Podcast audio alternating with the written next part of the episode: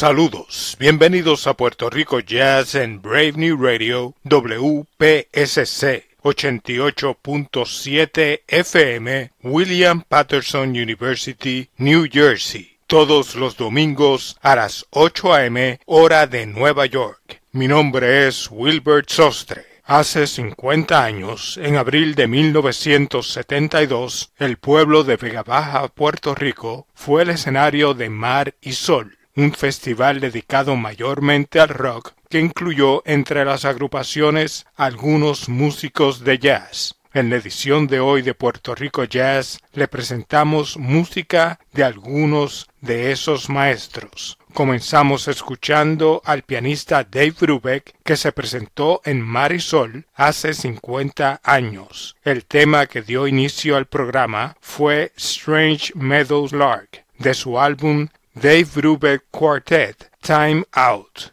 del año 1959 una de las grabaciones más vendidas en la historia del jazz. El cuarteto de Brubeck son Paul Desmond en el saxofón, Joe Morello en la batería, Eugene Wright en el bajo y por supuesto Dave Brubeck en el piano. Continuamos escuchando la mejor música en Puerto Rico Jazz.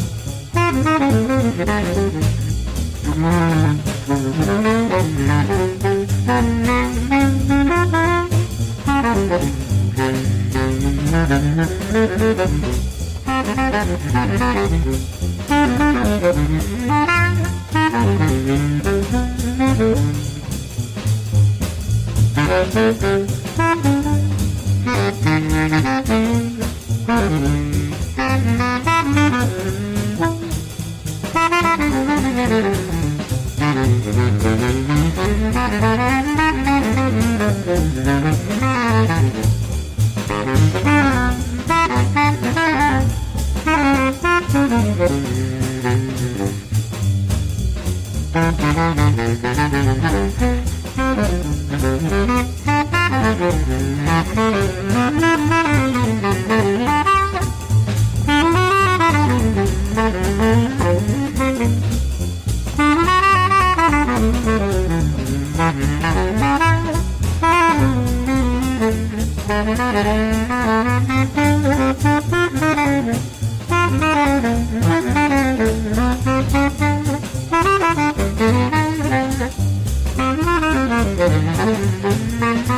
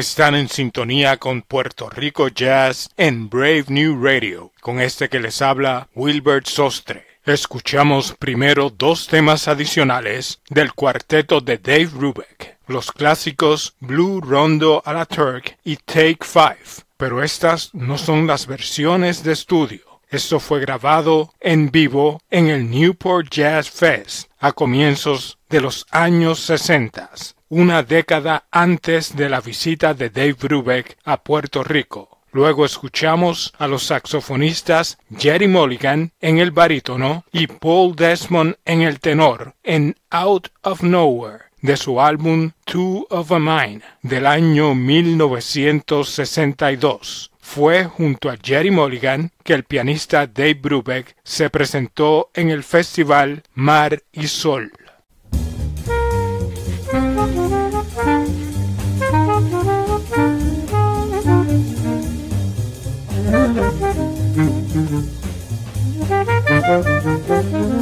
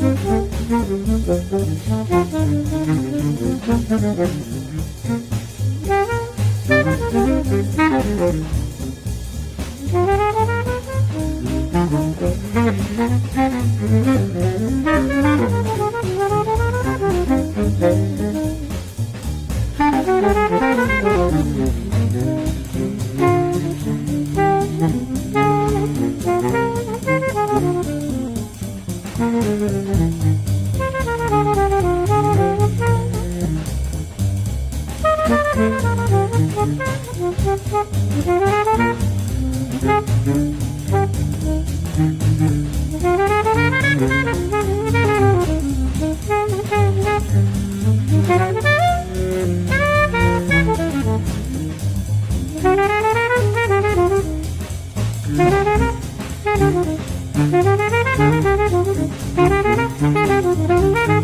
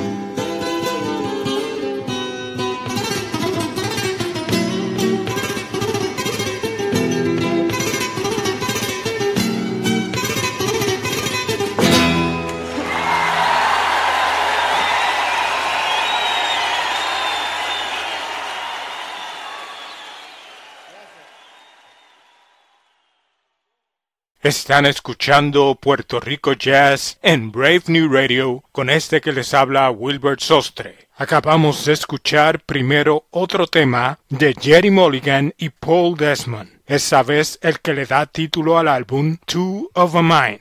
Luego escuchamos al trío de virtuosos de la guitarra, Aldi Meola, Paco de Lucía y John McLaughlin en Mediterranean Sundance, del álbum Friday Night in San Francisco, del año 1981. Los tres, Dimeola, De Lucía y McLaughlin, se han presentado en Puerto Rico en diferentes ocasiones. McLaughlin fue parte de la oferta del festival Mar y Sol con su grupo The Mahavishnu Orchestra, agrupación que fue pionera en la fusión del rock y el jazz. Mi nombre es Wilbert Sostre y los invitamos a que nos acompañen todos los domingos a las 8 a.m. con lo mejor del jazz boricua en Puerto Rico Jazz a través de Brave New Radio WPSC 88.7 FM New Jersey y para todo el mundo a través de Tuning Radio, Apple Podcast y Sounder FM.